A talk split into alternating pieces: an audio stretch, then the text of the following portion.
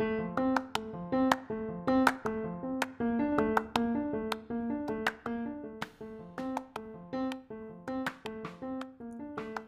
plate is your life. あなたの食事にはあなたの人生が反映している。1ミリでも成長したいと思って頑張っているあなたはライフアスリート自分らしく生まれ持った力を最大限に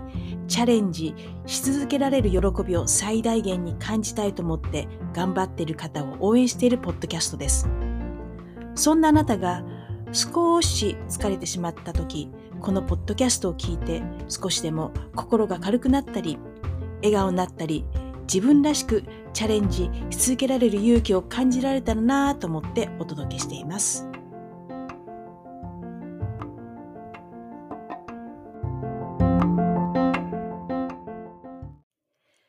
こんにちは。ホリスティックヘルスコーチのロティです。いかがお過ごしでしょうか？先週のポッドキャストでキノコの栄養素についてお話ししました。そこで一つだけ訂正したい点があるので、この場を借りて訂正とお詫びをしたいと思います。本来であれば、キノコに共通している栄養素として、ベータグルカン、ビタミン B1 にビタミン D、リン、カリウムがありますと言わなければいけなかったところ、このカリウムをカルシウムと言ってしまっていました。もちろんカルシウムが含まれているキノコもいくつかあるそうですけれども、共通している栄養素としてはカルシカリウムが正しかったです。本当に申し訳ありませんでした。さて、今日、久しぶりにゲストスピーカーをお呼びしています。ハワイ在住のアゲナ・レイコさんです。彼女も health coach なんですけれども、彼女は functional medicine、日本語で言うと機能性医学なんですけれども、この functional medicine の health coach です。エピソード22、53、72で機能性医学について触れているんですけれども、私もこの機能性医学、本当に素晴らしい考え方だと思っていて、学び、ヘルスコーチングに取り入れています。その機能性医学のヘルスコーチングを使って、デコボコちゃんやそのお母さんをサポートする活動をされています。レイコさんはアメリカで長年教師をやられていて、子供たちが休み時間になると服薬しなければいけないお薬を取りに行く姿を見てヘルスコーチになろうと思ったそうです。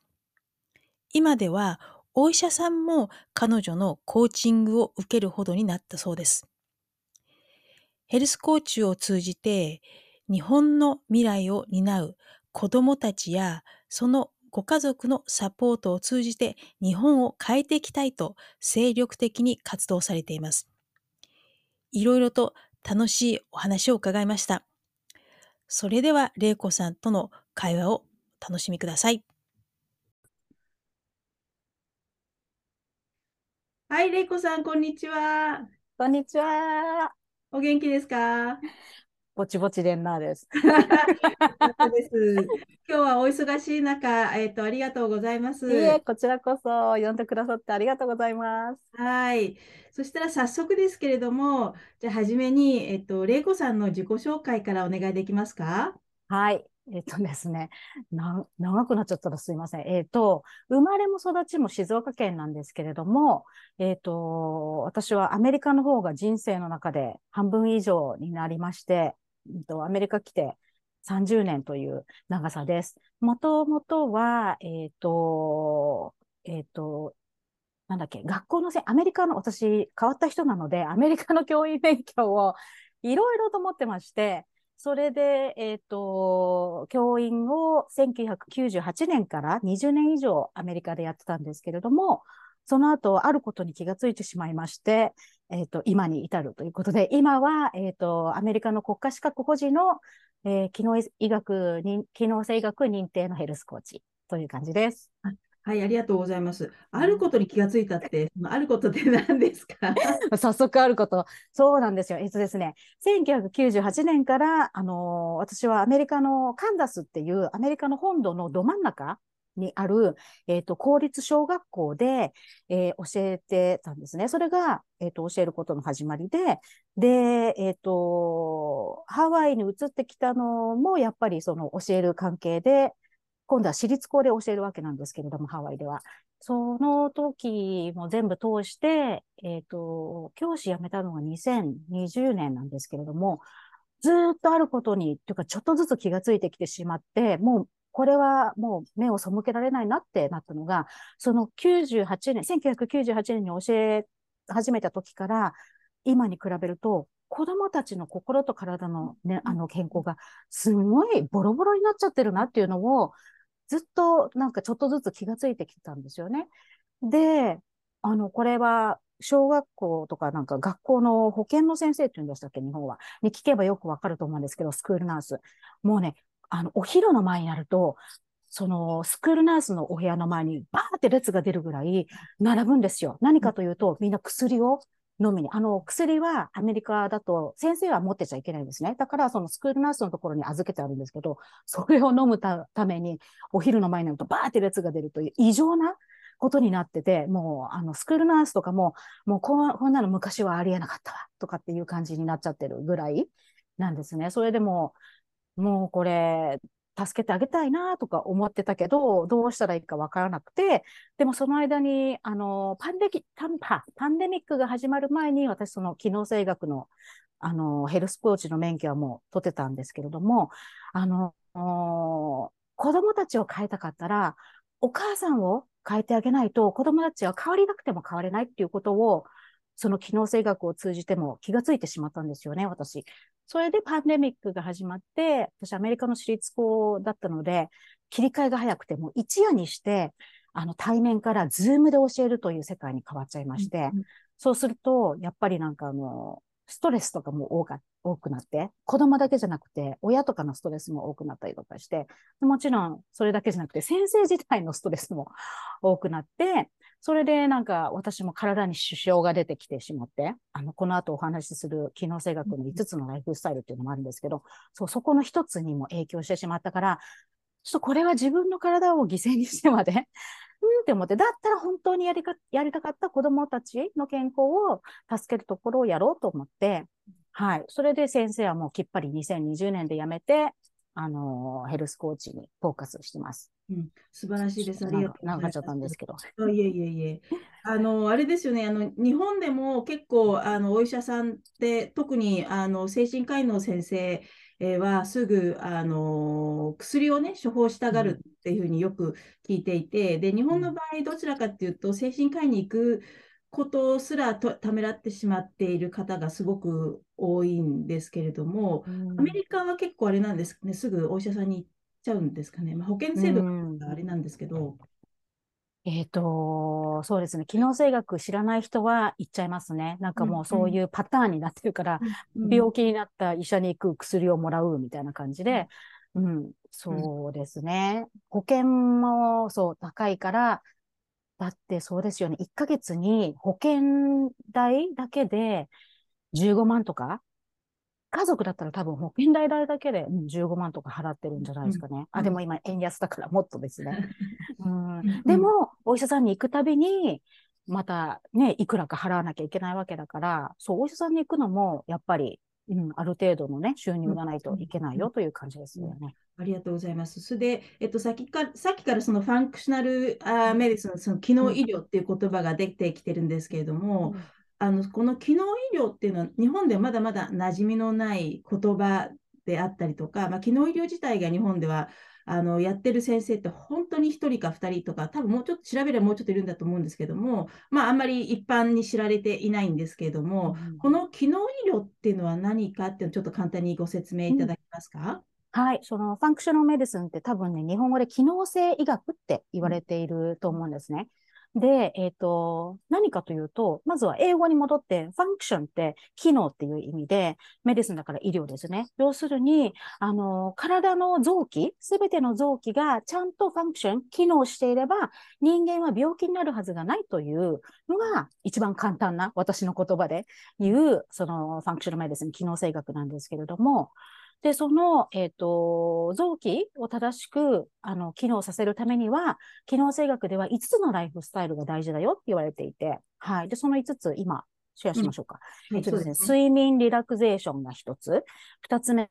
が運動、3つ目が食生活、4つ目が、あの、英語だとね、えっ、と、relationship って言うんですけれども、うんうんそれは人間関係では、だけではなくて、自分との関係も大事なんですよね。だからそれもあるし、あとは自分でコントロールできないものとの関係。例えばお天気とか自分では地震とかコントロールできないので、そういうものに対する関係性もありますし、で、最後はストレス管理。ね、現代人ストレス多いじゃないですか。うん。この5つの、どの一つのバランスが崩れても人間は健康を保っていられないっていうのがあるのうん。で、機能性学ではこの全てをカバーします。うん。で、えっ、と、そうすると、あのー慢性の病気っていう方が、ある方がおかしいよねっていうふうになっていくので、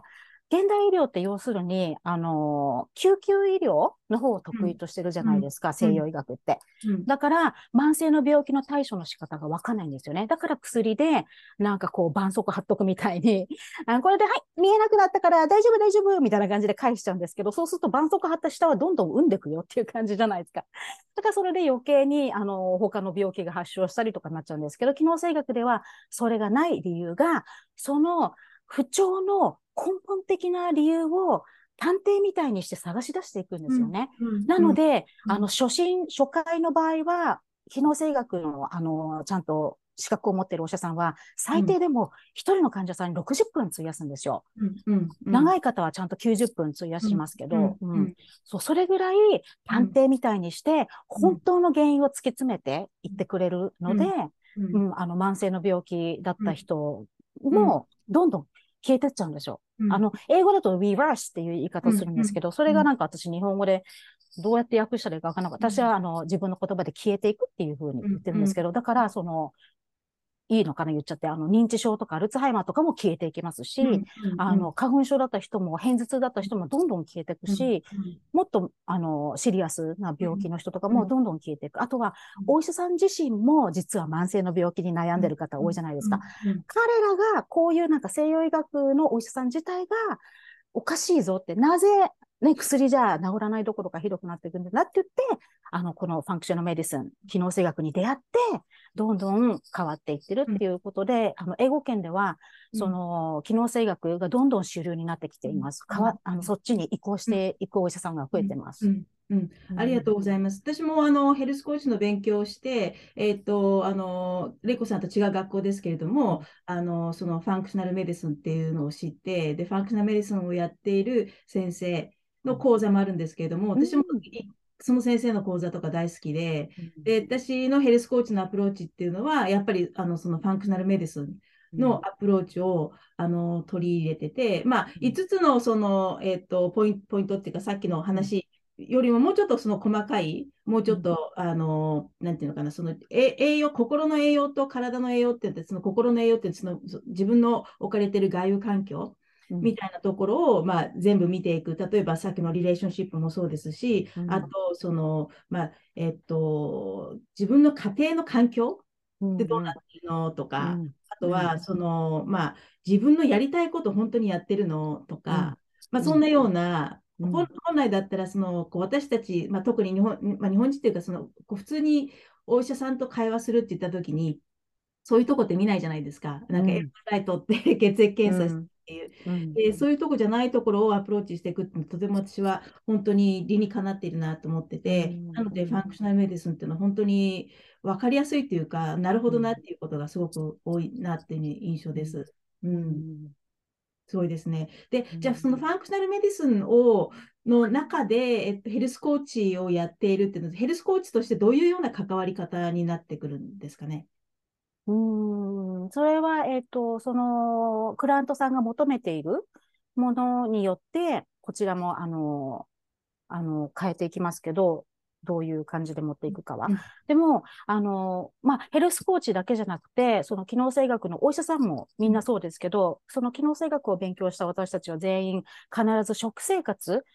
を、あの、見ていくところから入っていくんですよね。うんここが変わらない限り、他のこのライフスタイル4つ、他のところを変えていっても、結局遠回りになってしまうか、ゴールにたどり着けないので、もう最初は絶対どんな時でもこの食生活のあのライフスタイルから入っていくっていうアプローチはうん。してます。うん、素晴らしいです。私も、あの、私のポッドキャストは Your Plate is Your Life って言って、うん。まああなたの食事はあなたの人生が反映してるっていうの本当にまさしくそこかなってに思っているんですけれども、うん、でもうちょっとその、えっと、あの玲子さんの活動に深掘りしていきたいなと思ってるんですけども、先ほど出会あのあることに出会っちゃいましたっていうところで、えっと、玲子さんのこう経験として、えっと、学校でね、お子さんたちがこうお薬の順番を待ってるというか、っていう話をされていて、で、今、あの、玲子さんの活動っていうのは、その、こう、お子さんを中心とした活動になると思うんですけれども、もうちょっと、あの、玲子さんの実際に行っている活動についてご紹介いただけますか、うん、はい、もちろんです。えっ、ー、とですね、例えば、発達デコボコちゃんの中で多いのが自閉症かなと思うんですけれども、データ的に言いますと、1970年代の時って、発達、あの、まあ、デコボコちゃんでもいいけど、自閉症の子って1万人に1人くらいだったんですよね。で、私がその教師を始めた1998年の時もクラスに1人なんていないぐらいだったのに、今ではなんと、まあ、このデータもちょっと古いから2020年ぐらいのデータなんですけれども、なんと今では34人に1人と。おかしな数字なんですよ、これ。どう考えても、なんでこのスピードでこんなにやっちゃったのっていう。そう、その時点、そのね、あのー、角度から掘っていってもおかしいでしょっていうのが明らかなんですけれども、彼らはだから薬に頼って、その自閉症をね、抑えるというか、そっちをやってるんですけれども、でも機能性学を勉強してる。私的には、え？な、それ消えるよ？みたいな。で、私、あの、子供がいないので、あの、もう子供が大好きなんですけど、でも、ママの気持ちがわかんないから、じゃあもう、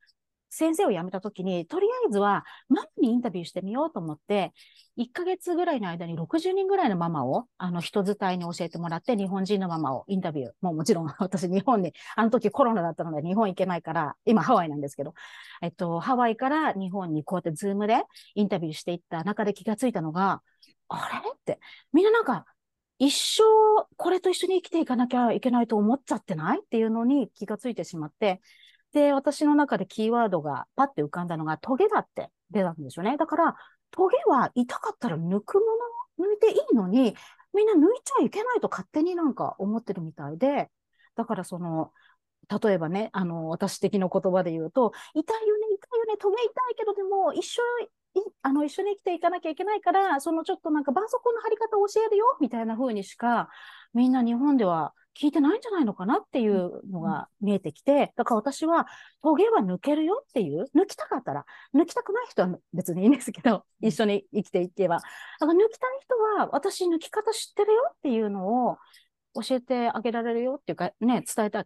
あげられるよっていうのを気がついて、はい、それで、うん、あのー、子供さんの前に、やっぱりあの、お母さんが、いや、食生活になってるのは、主にお母さんじゃないですか。お父さんの時もあるけれども。うん、だからお母さんをまずは、あの、サポートしてあげ、あの、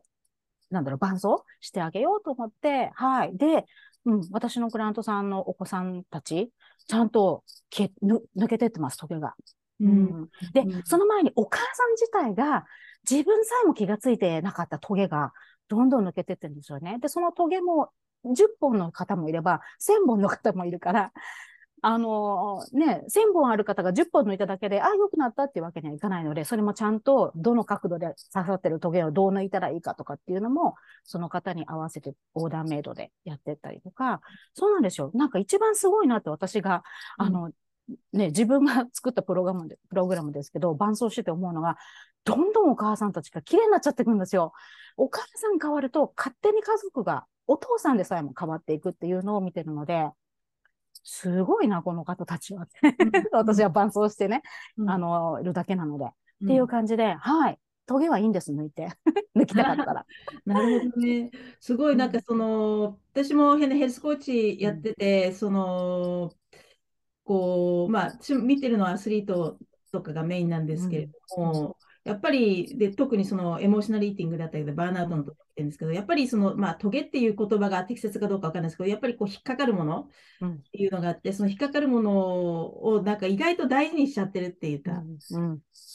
それを抜いちゃったら自分がなくなっちゃうんじゃないかなっていうふうに思っちゃう人もいるみたいで、を大事にしちゃう人がいて、まあ、それをどうなこうと付き合っていくかっていうのと、まあ、どういうふうにね、対処していくかっていうところもあると思うんですけども、そのお母さんを、お母さんが良くなっていくっていう話、すごく素晴らしいなっていうふうに思ってたんですけど、うん。どうです？ねあのですね、クライアントさんの、今、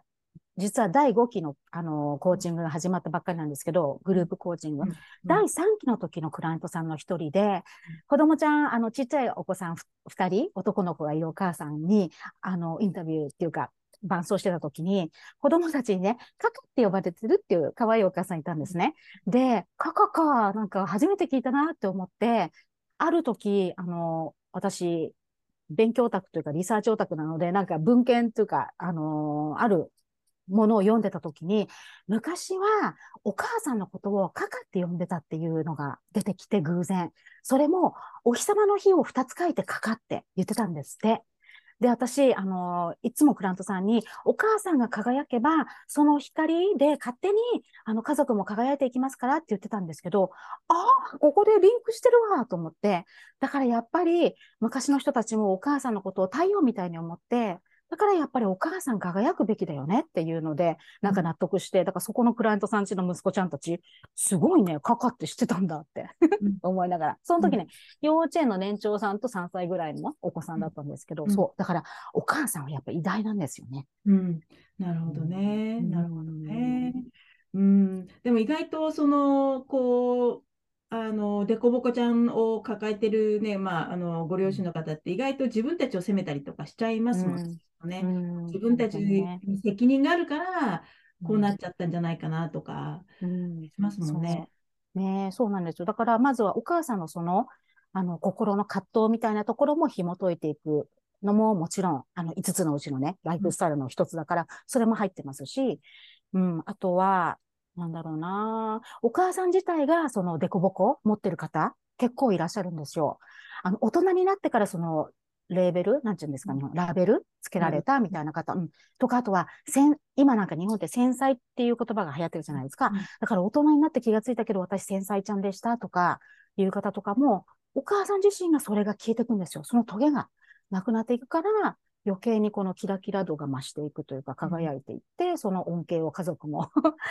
浴び、浴びちゃってるよっていう、うん。うん。感じですね。うん。うん。なるほどね。うん。あのー日本だとやっぱりこういうその精神系のうん。あの問題っていうのを話すこと自体がちょっと、まあ、タブーっていう言葉が正しいかどうかわかんないですけども、やっぱりこう大っぴらに話さないし、えーとまあ、ご家族、自分のご家族にでもそういう、ね、悩みを、えーこう、なんていうのかな、あのシェアしないかったりとか抱えたりとかしちゃいますよね。で、うん。最近のずっとこの傾向を見ていると、だいぶ、あのーこう話せるような環境には、昔よりはね、なりつつあり、で、意外と多いなと思ったのが、やっぱりあの大人の人たちが今になって、いや、実は私は ADHD でしたとか、実は私はこうでしたとかって、大人になって初めてわかるっていう人もいて、で、そういう人たちって多分今まですごく苦労してね、うん。あの頑張ってこられたのかなとは思ってみたり、うで、ん。最近はないんですけども、えっと、去年、去年ぐらいかな、あの、でこぼこちゃんの、あの、を題材にしたドラマがあったりとかあして、うん。まあ、そのデコボコちゃんでいること自体がね問題じゃないよっつって、そのデコボコちゃん、自分がデコボコちゃんでの精神科医の先生が、そのデコボコちゃんを見るみたいな、そんなようなその、まあ、テレビドラマがあって、あうん。だいぶ日本でもこう、こう公で話せるような環境に少しずつありつつあるのかなとは思ってるんですけども、玲子さんから見て、やっぱりこう特に日米うんをこう理解されている方で、そのうん日本とアメリカと比べて、どう何が原因で日本ではなかなかあのデコボコちゃんとかあのその精神系の話をするのが難しいって思われてますか？ああ、でも、それはグッドクエスチョンなんですけど、アメリカだから簡単っていうことでもないと思うんですよ。どね。ううんん。ただ、その60人のママをインタビューしてて気がついたのが、その診断名を受けるために1年とか待ってる方とか、そ、な、最低でも6ヶ月とか待ってるらしいんですよ。診断名を受けるだけで。だから私的には待ってる間に消えちゃうよって、トゲ抜けちゃうよとか思うし、その待ってる間にどんどん悪くなってっちゃったとかね、現状がよくあの聞くし、そういうの、あの、なんだろう。書いてある文章とか、日本語のやつ見るんですけど、んだったら待ってる間にできることあるよっていう感じで、あとは、実は妊娠前から防げる方法があるんですよ。その発達でこぼこ。それを知らずに、皆さんは自分でお金を払って、その元を自分の体に取り入れちゃったりとかしてることがあるので、実は本当は、本当は私が助けたい年代って、高校生ぐらいなんですよね。それぐらいから体を整えていかないと、あの、うん、生まれてくる子供たちの将来に関係するよ、みたいな感じなんですが、多分、高校の時なんかそんなことね、頭の片隅にはないから、あと第一、ね、高校に呼ばれて行ってスピーチするわけにもいかないじゃないですか。きっと日本のそういうのって、ね、教育委員会とかうるさいでしょうから。だからせめて私は20代の、これから家族を作ることを考えてるみたいな子たちを、本当は、本当はそれぐらいの方たちを、うん、あの、サポートできたらなっていうのもあります。でも、全然いくつになってからでも遅くないんですよ。あの、今、コーチングしてる方たち、70代の方とかいますし、あの、自分がこの知識学べたら、3世代、まあ4世代いけますね。助けられることになるんですよね。自分のじ、まあ世代ももちろんですけど、上の世代、だから認知症とかね。で、これからは2人に1人が認知症って言われてるじゃないですか。それも全然そんなの恐れる必要ないよっていうのもありますし、あともちろん自分の子供さんも助けられることできますし、その、それから生まれてくるであろうお孫さんが4世代まで自分が学ぶことによって助けられるっていう、そう、なんか一粒で4つ美味しいみたいな。グリコ、どっかの会社以上の。そうなんですよ。うん。なるほどね、なるほどね。でう、ん。その5つのその、まあ、軸っていう中で、先ほどからその食事っていうそのキーワードがたくさん出てきてるんですけれども、やっぱりその食事と、まあ、メンタルヘルスとの関係性っていうのがやっぱりものすごく密接の関係があるっていうはいことなんです。素晴らしいグッドポイントでございます。えっとですね、英語では gut brain axis って言われていて、腸と脳は直結してるよという、だからみんなは大体脳が司令塔だと思って、脳から出たものでなんか体が機能してると思われてるんですけれども、実は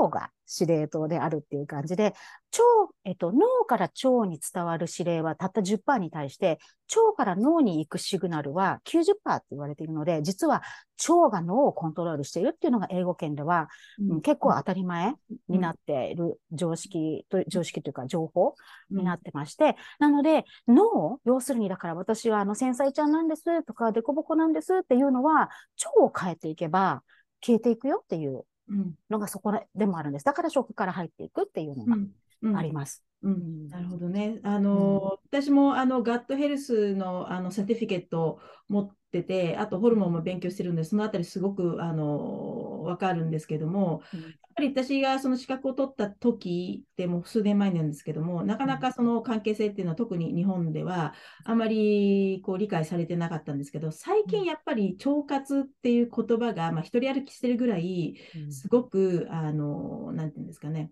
えーこう注目を浴びていて、まあ、さやっと腸の健康っていうか、腸が重要だっていうことを分かり始めてきたのかなと思いつつ、ただ、やっぱり日本ってどどうしてもクイックフィックスを、こうまあ、日本だけじゃないですかね、他の国もそうですね、アメリカ人も結構、そね。それ望みます。うん。ね、クイックフィックス望むので、こうん。のサプリ飲んだら腸が健康になります的なのが 横行しているので、少し心配にはなっているんですけども、うん。やっぱり、あのー食事を整えていくっていうところって、実はハードルが高いかなっていうふうに思ってるんですけども、うん。けいこさんのそのご経験からして、もちろんね、食事を整えていくことが、まあ、腸の健康になるんですけども、そこって一番難しいところだと思いませんか？うん、グッドクエスチョン。っていうか、 good point ですね。でもその前に一個だけ、はい。付け加えてもいいですか？その腸、腸が大事って日本でも言われてきてるのすごいなと思うんですけど、でも実は腸だけにフォーカスしても NG っていうのが知られてるのかなってちょっと今ふと思って、この5つのライフスタイル、どれもすべてその腸内環境にね、影響してるじゃないですか。例えばストレスがあるだけでも腸内環境、あの、一週間はた経ってもね、ボロボロのままとか言われてるぐらいなので、だからその辺もどうなんだろう、日本っていうのがちょっと今思ったのと。そう、それすごくグッドポイントで、えっとね、うん。先ほど腸って腸活とか言ってますけど、私もヘルスコーチやってる時に、あの食事と結局、まあ、メンタルと言ってるんですけど、メンタルっていうのはそのその他の,、ね、この自分の置かれてる環境を整えましょうっていうところに尽きるんですけれども、うん、そこの話をするとみんな、ん？ってするんですよね。でストレスがいろんな悪影響を起こすし、ストレスだけじゃなくって、リレーションシップもそうだし、自分のやりたいことやれてるかっていう、その本質的なところも意外と腸に影響したりとか、だからすごい睡眠もね。睡眠ももちろん。うん、だから全部こうい、点で見てもダメで、全部こうこう包括的に見ないと、そのバランスが取れないねとは言うんだけれども、みんななんか、うん、でもねってでもね思いたいんですよねっていうか、それが常識だったからね。でも本当にロッティさんおっしゃる通りで、私も最近よく使う言葉が全ては繋がっているんだよっていうのが、うん、ね。それ、もうまさしくその通りで、食生活ですよね、戻って。その私がやってるプログラムなんですけれども、えっ、ー、と、3ヶ月のプログラムで最初の半分は全てその食生活を整える、整えるというか、実験するところから始まっていくんですよ。やっぱり人から聞いただけだと人間ってこう通過で通り過ぎてしまうので、もう体感していただくのが一番手っ取り早いので、ここで、あの、私と一緒に、あの、実験、私は実験って呼んでるんですけど、ワクワク楽しみながら、自分の体がこんなに変わるのかっていうのを、あの、グループで、一人でやるのはやっぱ無理なんですよ。なので、みんなで一緒にやるから、あの、楽しみながら変わっていけるよっていうことで、はい、やっていきます。もう、全員、今のところ、100発100中って言っていいのかわかんないけど、そう、100%みんなびっくりするぐらい、違いが分かって、それを経験した後は、あ、昔の生活はもう戻りたくないです、みたいな、うん、もう今の生活がすごい心地いいから、ちょっとこのままもうちょっと続けてみてもいいですか？みたいな、ご自分からやったりとか、あとは、うん。うん、あの、私、あの、いつもクライアントさんに、あの、家族のことはほっといてくださいっていつも言って、ママもうご自分のためだけに、私あなたのためだけに愛を注ぎますからって言って、自分のことだけ見ててくださいって言うんですけど、お母さんがこんだけガラリと変わっちゃうから、家族も、どうしちゃったのお母さんとか、どうしたうちの奥さんみたいな感じで、向こうから一緒にやりたいって言ってくるところがほとんどなんですよ。うん、ほぼ全員の家族が。うん、っていう感じでやりますね。あとは私、あの、お医者さんのヘルスコーチも英語圏のやってるんですけれども、うん、お医者さんたちも、うん、がらりと、自分のあの不調が消えちゃったよっていう方続出するぐらいなので、はい。やっぱ楽しみながらっていうのがコツですね。ワクワクしながらっていうのが。で、というか、私が、私ね、いつも、クラントさんと一緒に山を登ってるっていうふうに言ってて、あの、伴奏じゃないですか。だから、あなたの肩にミニチュアレイコが乗ってるって思ってねって言ってるぐらいなので、私が嫌なんですよ、辛いことするのが。だから、絶対あなたたちには辛いことさせませんからって言って、うん、やるので、はい、みんなでニコニコしながらやってます。素晴らしいです。素晴らしいです。でもちろん、そのな な中身は実際にあのプログラムに入ってからってなると思うんですけども、もしあの、可能であれば、一つだけ、あの具体的に、どんなような、例えば、まあ、食事だったりとか、そのやられてること、一つだけなんか具体であの、うん、シェアリングできるものがあれば教えて、うん、と聞いてる方がやりやすいかなと思うんですけど。なるほど、なるほど。えっとですね、あのー、イルミネーションダイエットっていうものが、うん機能あの機能性学にありまして、私がそのお医者さんの伴奏をするときは、めちゃくちゃ厳しい。すんごい厳しい、えっ、ー、と、イルミネーションダイエットを3週間やるんですね。で、それをやった後に、リイントロダクションフェーズって言って、その、うん、あの、そういう、なんだろう、フォローアップみたいなのがあるんですけれども、私がその日本人のクラントさんを伴伴走するときは、そこまで厳しいのはさせなくて、うん。で、もうあるものを抜きます。その3週間、私と一緒に。で、その後に、えっ、ー、と、その同じくリイントロダクションフェーズをやっていくと、その体が反応を見せてくれるという感じで、うん、そんな感じで。なるほどね、なるほどね。例えば今まで食べてた、わかんないですよ。例えば、えっ、ー、と、まあ、小麦とかしましょうか。食べてた小麦をずっと3週間抜きました。うん、そして、えっ、ー、と、3週、その、えっと、エリミネーションの期間が終わりました。そして、じゃあ、うん、えっと、食べみました。そしたら体がどう反応するかって、そういう感じですね。イメージ的に。まあ、まあ、そう、そう、イメージ的にそうですね。そんな感じです。うん。うん。なるほど、なるほど。でも、体で実験、実験って言ったらですけど、分かりやすいですね。私もあのヘルスコーチをやるときに必ずもう、あの体とメンタルっていうか、そう両方アプローチするんですけど、始めるの必ず食事から入ってって、で、えっと、大体あの1週間で、あの、なんていうのかな、こう体感的に変わるんですよね。特にそのアスリートだとすごく体に敏感なので、うんうん、なんかその目覚めが良くなったとか、うん、例えばあとは、ちょっと変な話だけど、便通が全然違うんだよねとか、そうなんです。そう、なんかこうこう、まあ、こういう具体的な話したらですけど、なんかすごくふわふわで、全然匂わないふわふわのいい便が出たんだよねとか、そうだよねって。うん、からすると皆さん、あ、これはやって大丈夫なんだっていう、やっぱ、やっぱ大きいですよね、そこから入るのってね。そうなんですよ。もう本当にロッティさんおっしゃる通りで、見えるんですよね、体で、あの、自分の違いが。だからみんななんか喜んじゃって、もっと見たい、もっと見たいって、もっとど自分の体がどうかあるか見てみたいとか言ってやったりとか、うん、うん、いけるので、あとはですね、私、あの、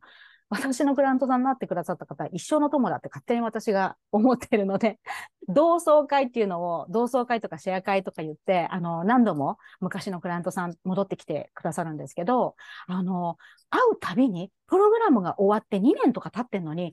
もう未だに綺麗になる変化が止まらない。で、私のプログラム別にあの、なんだろう、ダイエットのためのプログラムじゃないのに、全員体がどんどん余計な脂肪が減ってっちゃったりとか、昨日、一昨日かなあった、えっ、ー、と、前期のクラントさんとかは、あの後どんどん10キロ減っちゃいましたとか、しかも、あの、健康的な減り方をしていって、あの、そう、職場の方にも、あの、気がつかれたりとか、もちろん弟からも、男性って普通そういうこと言わないのに、うん、弟からも旦那さんとかからも、綺麗になったね、お姉ちゃんとかなんか、うちの奥さん綺麗だねとかね、言われてるっていう、だからなんかどっかの巷のね、うん十万払ってやるダイエットプログラム？なんかよりなんか全然、しかもリバウンドしないんですよ。ほとんどの方が、プログラムが終わっても。だからなんかそれを私も見てて、羨ましい、いいなっていうかなんか、私は元からの新陳代謝がいいので、私なんかそういうのやったことないからあれなんですけど、でも見てて、いいな、みんなすごいな、なんか楽しそうだなって思いながら、だから、あの、昔の服とか捨てちゃっていいですかね？とかね。じゃんじゃん捨てちゃってくださいっていう、断捨離してくださいっていう、そう、嬉しい悲鳴とかもありますね。あ素晴らしい。なんか、あの、他の人から気がつかれるっていうのも、うん、なんかポイントみたいです。うん。うん。うん皆さんが喜んでる、うん。それはそうですよね。自分でやってても、本当にワークしてるかって、人から見てどうのっていうね、ポイントもありますもんね。うん。うん、へえ、なんか、すごい聞いてるとワクワクして、私がレイコさんのプログラム入りたくなっちゃった。あ、じゃあ、お互いにコーチングしましょうね。ね、だってほら、いいコーチにはコーチがついてるっていうぐらいだから、もうやりましょう、お互い。すごい面白いですね。はい、ありがとうございます。で、えっと、そのレイコさんのコーチングっていうのは、まあ、ズームであのややるんですけど、クライアントさんは基本的には日本日本在住の日本人の方ですか、はいはい。もう、グッドクエスチョンなんですけれども、あの、その機能性学自体が、あの、ロッティさんおっしゃってくださったみたいに、日本に入ってきてないじゃないですか。だから、あの、ちなみにこれ、日本、日本に入ってくるのは30年経っても入ってこないんじゃないかっていうか、あの、なんだろう、一般の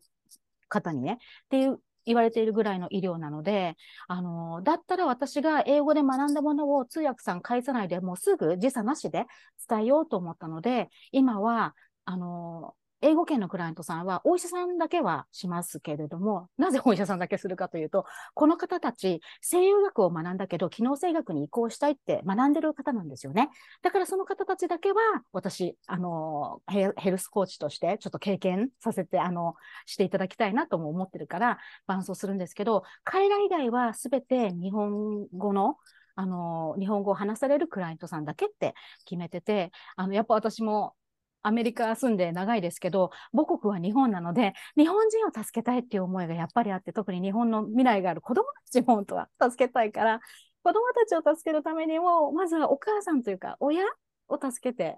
いこうかなっていうのがあって、はい。だから、日本の、あの、ハワイとの時差が本当に変な時差で、日本時間の早朝か、えっ、ー、と、週末に絞って、えっ、と、グループコーチングをさせていただいて、最初はグループコーチングである理由が、みんなで一緒にその食生活革命をやるんですね。でそれが終わった後は、残りの4つのライフスタイルを整えるということで、これは本当に10人いたら10人別のライフスタイルなので、そこはプライベートコーチングで、あの、させていただいてるんですけど、そうなんです。そんな感じで、はい、クライアントさんはほぼ100%、うん、その、お医者さん以外は日本人です。うんなるほど。え、3ヶ月プログラムのうち、えっと、うん食事革命っていうのは何どれぐらいかかるんえっですか？とですね、えっと、は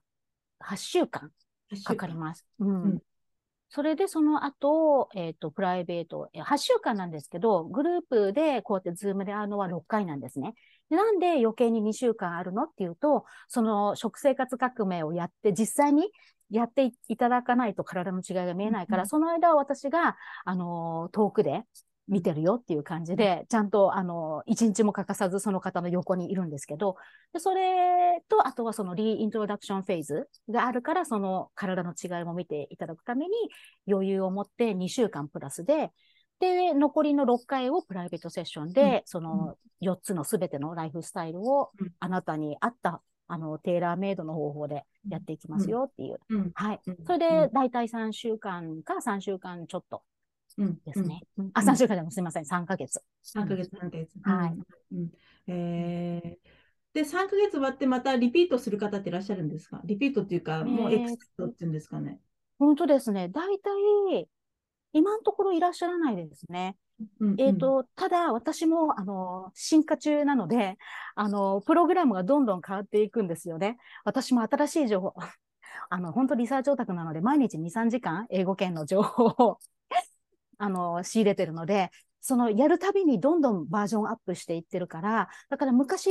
あの例えば0期の時の クライアントさんは、この5期の内容とは全く違うものをやってたので、この方が学んでないものを追加で学ぶっていうのはありますけれども、でも、ほ、ほ、ほぼ、皆さんあの時の状態をキープされてるとか、あの昔の自分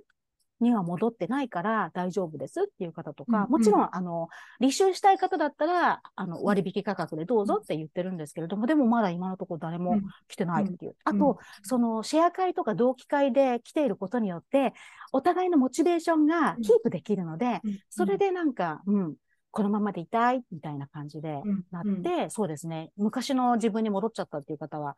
いないと思います。うん。うんうんまあ、それだけやっぱり3ヶ月しっかりやるから、まあ、そのこうダイエットでいうとリバウンドになるんですけど、こう戻るってことはないぐらい、やっぱり皆さんこう、かこう確実にこう、うん、ジャーニーを進めてるっていう感じなんですかね。うんそうですね。うん。あと、うんやっぱりその、やっぱ体感っていうか、一回感じてしまうと、アドレナリンが出るじゃないですか。いや、すごいみたいな。で、あの快感を味わってしまうと、もう元には戻りたくないわとかっていうのもきっと、うん、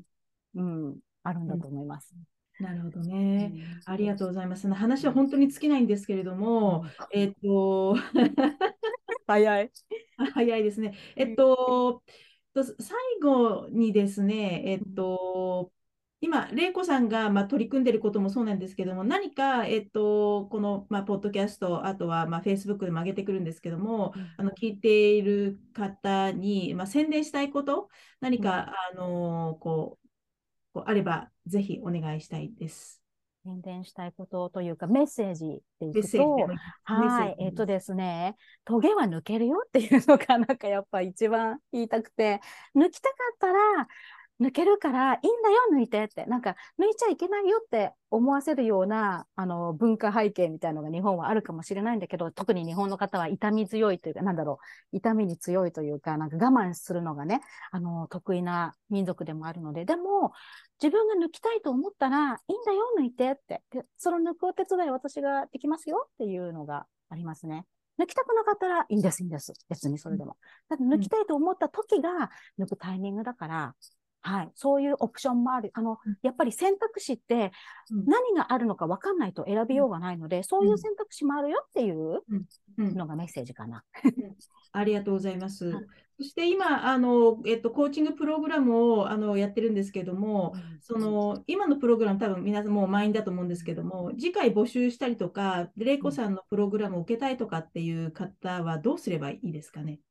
グッドクエスチョンですね。そしたら、えっ、と、後でロッティさんに、私からのプレゼントのリンクを、あの送らせていただきますので、そこのプレゼント、無料プレゼント申し込んだら、その、なんだろう、次回のプログラムの詳細が届くよ、みたいな、うんっていうのはいかがでしょうか？あそうですね、素晴らしいですね。じゃあ、後ほどリンクをあの送っていただいて はいね。はい。はい。いや、本当になんか話は本当に尽きないんですけれども、えっと、素敵なレイコさん、笑顔が本当に素敵なんですけれども。いつもはなんか赤ワイン飲んでたりとかするんですけど、今日はお水で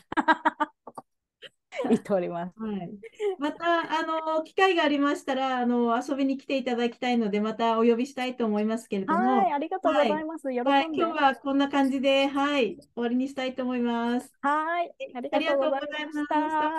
失礼します。